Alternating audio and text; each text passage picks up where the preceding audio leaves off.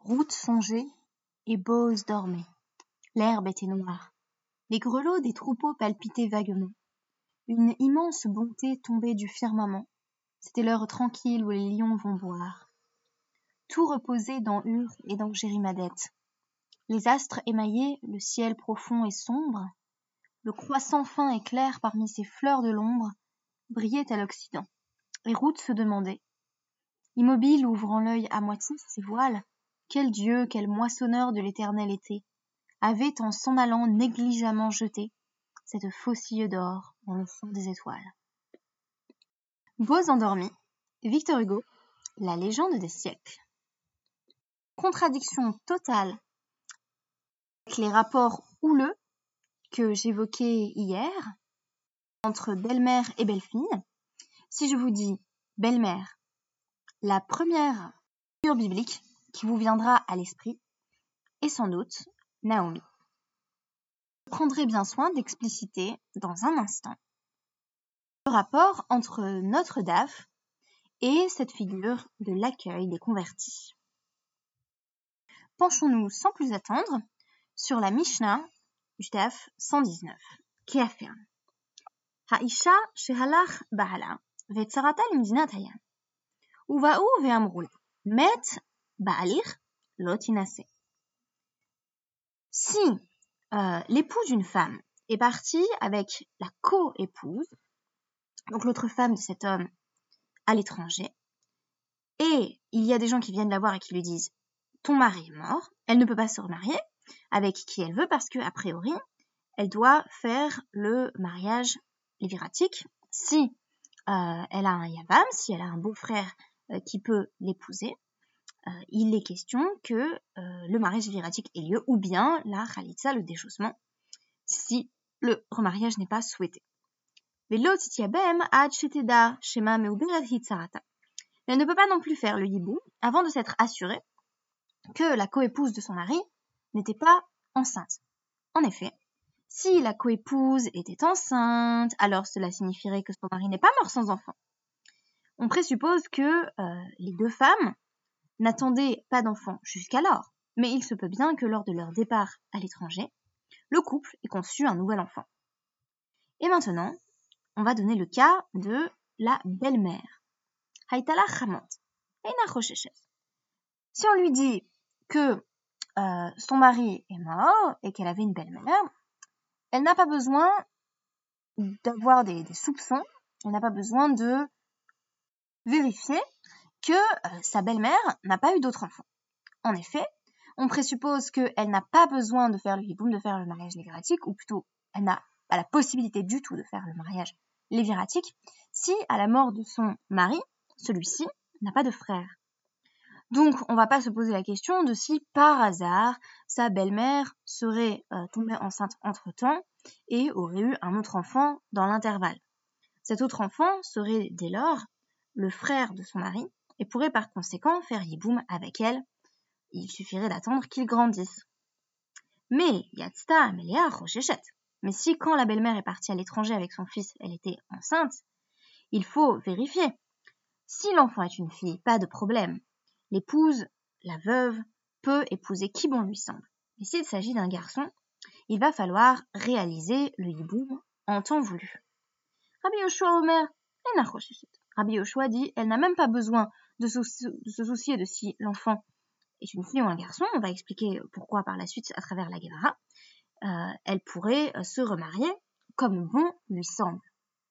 Un certain nombre de questions euh, qui peuvent être posées à travers la Gemara. L'une d'entre elles est celle de l'auteur de la Mishnah. Kimta. Selon qui a-t-on établi la Mishnah? Selon qui l'a-t-on tranché Selon l'avis de Rabbi Meir. Il faut savoir que, selon Rabbi Meir, même si euh, il y a une minorité de situations où un cas peut s'être produit, on va prendre en compte cette minorité et par conséquent, euh, s'il y a une, soit qu'une minorité de chances que euh, la veuve est un yavam et un beau-frère, même tout enfant susceptible d'effectuer avec elle le mariage viratique en temps voulu, on prend en compte cette minorité de cas. Alors, on va justement nous citer la fin de notre Mishnah, et Masefa, Haitala Chamos, Ena Si elle a une belle-mère, on me dit, elle n'a pas besoin de, se poser de questions. Donc là, je, parle de la première partie de la Seifa, c'est-à-dire la, deuxième partie de la Mishnah. Première partie de la deuxième partie de la Mishnah, il faudrait dire euh, donc sous-partie, qui nous dit que la veuve, qui est aussi la belle-fille, n'a pas besoin d'enquêter pour savoir si euh, sa belle-mère est tombée enceinte entre-temps parce qu'on présuppose qu'il euh, y a de fortes chances qu'elle ne soit pas tombée enceinte. Ah, Amai. Alors, est-ce que c'est possible que euh, Rabbi Meir dise cela? Pourquoi? Halach nashim, verov nashim, euh, mitabrot, veyoldot, euh, mi-août, maplot. La plupart des femmes tombent enceintes et donnent la vie, et une minorité d'entre elles, va faire une fausse couche. D'après les statistiques que j'ai consultées récemment, les fausses couches, ça représente entre 15 et 25% des grossesses, sachant qu'à l'époque de la Guémara, cela pouvait être euh, encore plus que cela que les conditions de vie euh, des femmes n'étaient pas forcément aussi euh, confortables que celles dont nous bénéficions à l'heure actuelle. Mais ça constitue tout de même une minorité des grossesses. Et dans celles qui donnent la vie, il y a une moitié qui va avoir une, fille et l'autre moitié qui va avoir un garçon. mort miuta de ma pilote. Les mechetze nekevot. les zecharim miuta.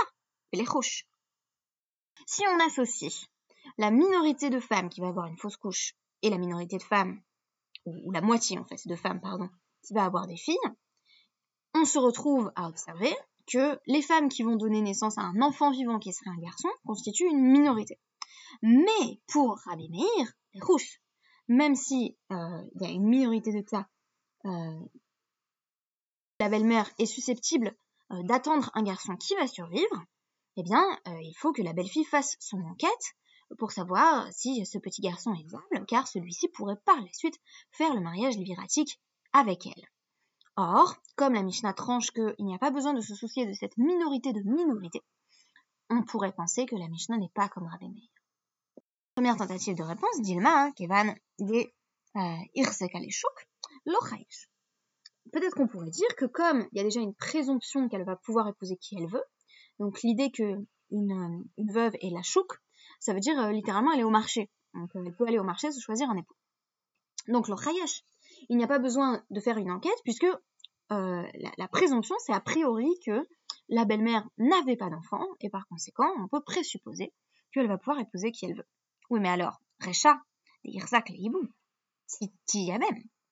Oui mais alors pourquoi dans la première partie de la Mishnah, où on présuppose que le mari n'avait pas d'enfant, puisque quand la, coépouse, l'épouse rivale est partie avec le mari, il n'avait pas eu d'enfant, le, mari n'avait eu d'enfant avec aucune de ses femmes.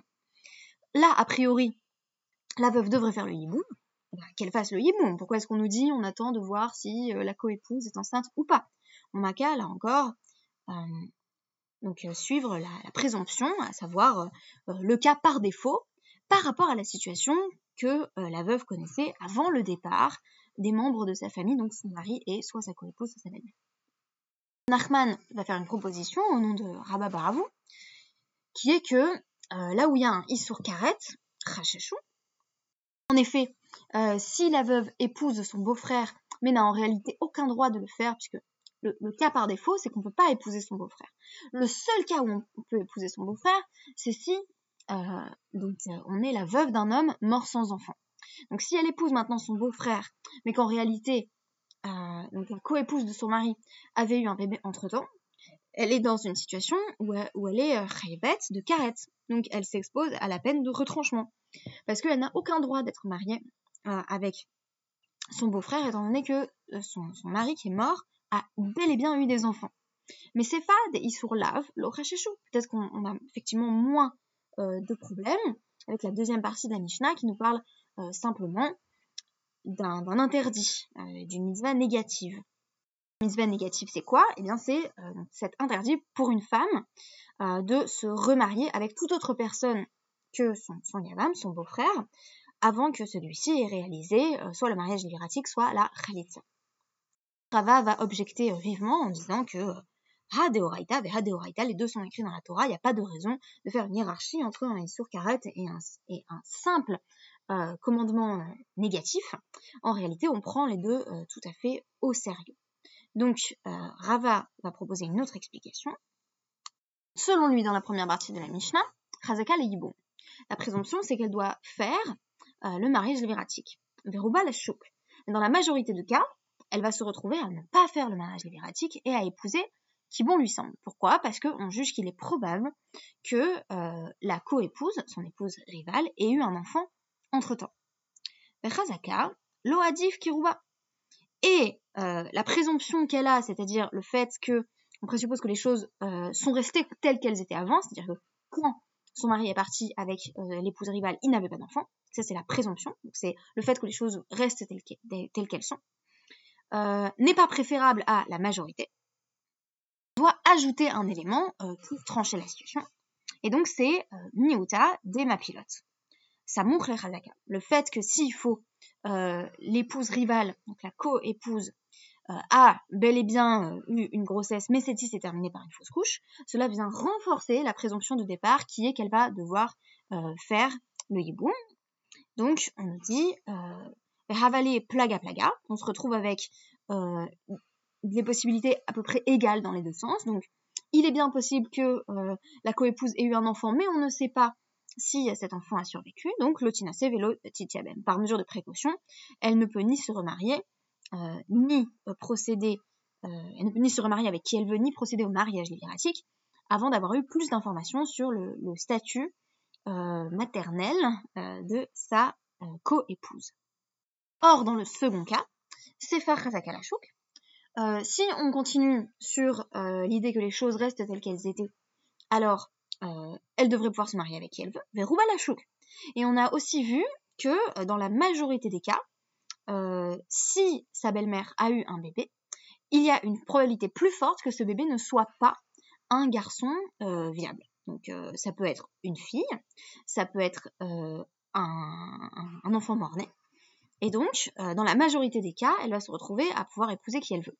Les Zecharim, miuta des miuta. Donc, il s'avère que les, garçons qui sont viables se retrouvent à être une minorité de minorité.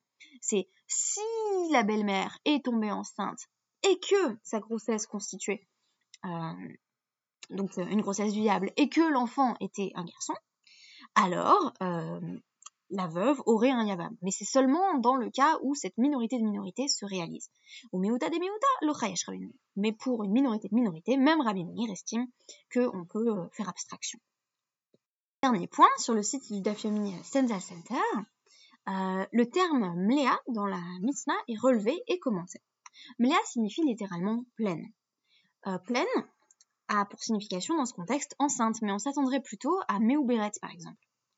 Et euh, le Dafim Central Center de constater, euh, au nom du Rachash, que on tire le terme Mléa d'un passage de la Megillat Ruth, où c'est Naomi qui dit Ani Mléa alarti berekam euh, Shivani Hashem. Je suis partie pleine, donc peut-être enceinte de ses fils, et je suis revenue vide. Hachem m'a renvoyé vide. Donc, puisqu'elle a perdu à ce moment-là ses deux fils. Apparemment, la Gemara a associé ce langage d'être méléa, d'être pleine d'enfants, euh, parce qu'il était question d'une belle-mère dans la Mishnah, ce qui dénote de euh, l'incroyable sensibilité textuelle, de l'incroyable finesse de la Gemara. Quand il est question spécifiquement d'une belle-mère qui est enceinte, on va employer le terme utilisé pour euh, Naomi dans la Megillat Ruth au sujet d'une femme qui a euh, perdu ses enfants, notamment parce que ici il est question des incertitudes liées à la grossesse.